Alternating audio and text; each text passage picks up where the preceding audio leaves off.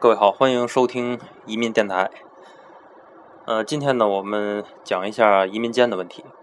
移民监，呃，是办理移民过程中一个很基础的问题。监呢，就是监狱的监，意思就是说像做监狱一样，不能长期的离开移民国家。这个问题呢，在前两辈的移民潮很少有人关注，因为那个时候呢，大部分还是以那种非法移民或者是技术移民为主。这些人是呃，真的就是要辞掉国内的工作，然后举家的搬迁过去。而现在呢，很多呃都是以投资移民为主。呃，因为生意还在国内，如果放弃国内生意，全家搬过去，这个也不是特别的现实。呃，所以就就有了这种移民不移国、移居不移家的现象。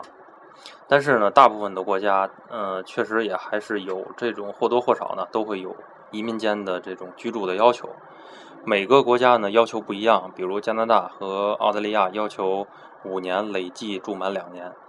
呃，这个住满啊，不是说要求连续居住，呃，每每因为每次出入境都会有一个记录到。换枫叶卡或者换绿卡的时候，会数一下天数，加在一起，累计达到要求，这个就是可以的。呃，美国会宽松一些，呃，半年登陆一次就不会有太大的问题。新西兰呃特殊，比较特殊，它是在拿到 PR 以后两年内，呃，每年住半年，也就是先把移民监住够一次，呃，之后呢就可以发一个永久回头签，以后就可以不再履行。移民间的义务，呃，当然，其他的国家像加拿大那些还是要求这样循环的，呃，执行呃执行履行这个义务。欧洲的国家基本上没有什么移民监，有呢，也就是基本上住上几天，不会有什么压力。英国是个例外，还是要每年住半年。所以很多申请人都会问怎么规避移民监。其实最好的办法就是入籍。当然，呃，入籍呢。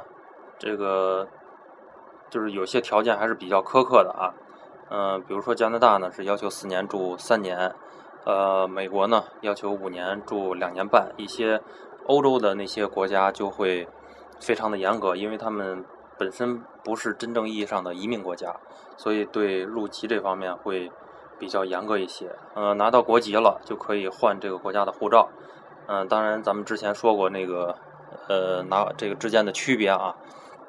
拿到护照以后就可以，呃，这个全球很多个国家都可以免签了。呃，其他的移民间的方法呢，呃，像一些像加拿大呀、澳大利亚这些，呃，如果在这个您在这个比如说在加拿大有公司或者是受雇于某个公司，呃，被这个公司外派到海外，其实这个也是可以规避一下这个移民间的要求。另外一点呢，就是夫妻双方其实有一方住移民间就可以，另外一方呢，呃，可以不用去居住。原则上，这些绿卡都是独立的，呃，但是呢，因为呃夫妻之间如果说做一个团聚移民还是非常容易的，那么在这个换绿卡的时候呢，可能有些移民官呃就会一看双方呢，就哎夫妻双方有一方有这个绿卡，他基本上也不会去。呃，难为非得把你这个取消，然后再让你做一个团聚。呃，最坏的打算吧，即使是真的就是被取消了，夫妻一方被取消了，那你再做一个团聚，大概三到六个月也会批下来。嗯，因为这个呃，现在移民的国家挺多的啊，我们就不全部的一一介绍了。其实最主要的就是想提醒一下申请人，移民间的问题还是提前。呃，仔细的考虑一下，然后选择一个更加适合自己的项目。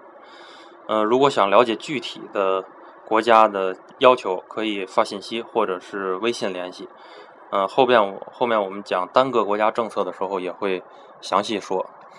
嗯，有问题可以在电台上留言，或者是加微信“移民 FM” 的英文全拼。